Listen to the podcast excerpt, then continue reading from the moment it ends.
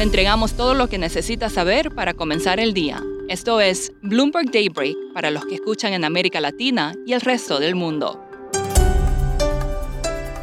Buenos días y bienvenido a Daybreak en español. Es miércoles 5 de octubre de 2022. Soy Eduardo Thompson y estas son las noticias principales. El sentimiento en el mercado vuelve a ser decididamente defensivo. Analistas de Citigroup dicen que las acciones en Estados Unidos recién incorporan la posibilidad de una recesión y hay señales de que los inversionistas están prestando atención al riesgo crediticio. Por su parte, analistas de Goldman Sachs y Bank of America dijeron que la tendencia bajista en las acciones no ha concluido. En ese contexto, los futuros en Wall Street están en terreno negativo, Europa retrocede, pero Asia cerró al alza. Los bonos del Tesoro de Estados Unidos caen y el dólar se fortalece. El crudo está con leves bajas a la espera de la reunión de la OPEP Nueva Zelanda echó agua a la especulación de un relajamiento en las políticas monetarias. Su Banco Central elevó la tasa en 50 puntos básicos por quinta reunión consecutiva y dijo que de hecho había considerado elevarla aún más. Elon Musk ahora sí quiere comprar Twitter. Tras tratar de anular el acuerdo de compra, el billonario dijo que procederá con la oferta de 54 dólares con 20 centavos por acción. Musk evita de esta forma una desgastadora batalla legal. Las acciones de Twitter subieron más de 20% ayer tras el anuncio. Musk dijo que comprar Twitter acelerará la creación de algo que llamó X, la aplicación de todo, aunque para variar, nadie está seguro de qué quiere decir. La Unión Europea acordó un nuevo paquete de sanciones a Rusia que incluye un límite de precio en las ventas de petróleo a terceros países. Por otra parte, Joe Biden firmó una ley que amplía las restricciones financieras de Estados Unidos sobre Rusia y Bielorrusia. La OPEP más se reúne hoy en Viena y el cartel estaría considerando recortar la producción en hasta 2 millones de barriles diarios, el mayor recorte desde 2020. Estados Unidos está presionando para evitar un recorte de esa magnitud que pueda afectar la inflación. Pasando a América Latina, el presidente de México, Andrés Manuel López Obrador, dijo que el gobierno considera crear una aerolínea comercial operada por las Fuerzas Armadas. La idea es proveer servicios a destinos a los que no vuelan líneas privadas. Hoy se informará la inflación de Colombia y el consenso es que se aceleró al 11,29% interanual en septiembre. También se informará la producción industrial de Brasil. En Venezuela, Isla Margarita fue conocida por décadas como un centro turístico regional. Ahora, tras años de contracción económica, algunos lugareños han tenido que recientemente recurrir a nuevas opciones para subsistir.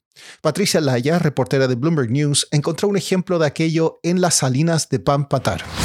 Encontramos un fenómeno súper interesante, que es que las salinas que han existido ya por muchísimos años, incluso existe registro de la existencia de las salinas desde los viajes de Colón al continente americano, pero estas salinas llevaban abandonadas muchísimos años y ahora están siendo trabajadas por cientos de personas que se levantan muy, muy temprano de madrugada a diario para sacar sal de allí todos los días. Eh, estas personas que son del barrio pescadores, que están al lado de las salinas, sacan, sacan la sal, la secan, la muelen y venden un saco de 20 kilogramos por un dólar cincuenta aproximadamente el saco. Y allá pude ver adultos, a niños, pero sobre todo a pensionados trabajando las salinas a diario. Ellos cargan muchísimo peso y llevando mucho sol eh, todo el día. Pero para ellos es necesario este trabajo porque la pensión que reciben mensualmente, que es igual a un sueldo mínimo y ha sido así en Venezuela desde los años 90, es tan solo 15 dólares al mes, eh, por lo que no les es suficiente para subsistir y tienen que recurrir a, sacar sal de las salinas. Pati, ¿qué refleja este fenómeno sobre la situación económica actual de Venezuela?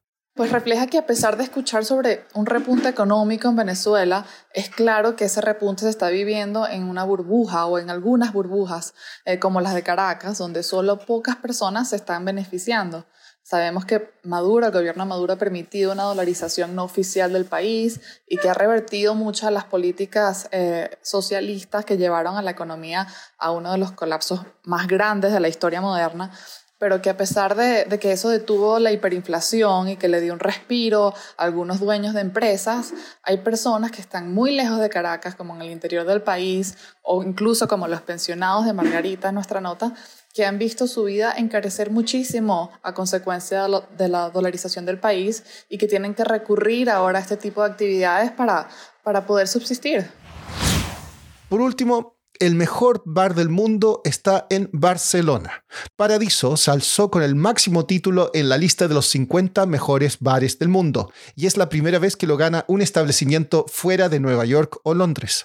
Ciudad de México lo hizo muy bien con cuatro locales en la lista, incluida la licorería Liman Tour en cuarto lugar. Buenos Aires se apuntó con tres y Lima con uno. Eso es todo por hoy. Soy Eduardo Thompson. Gracias por escucharnos.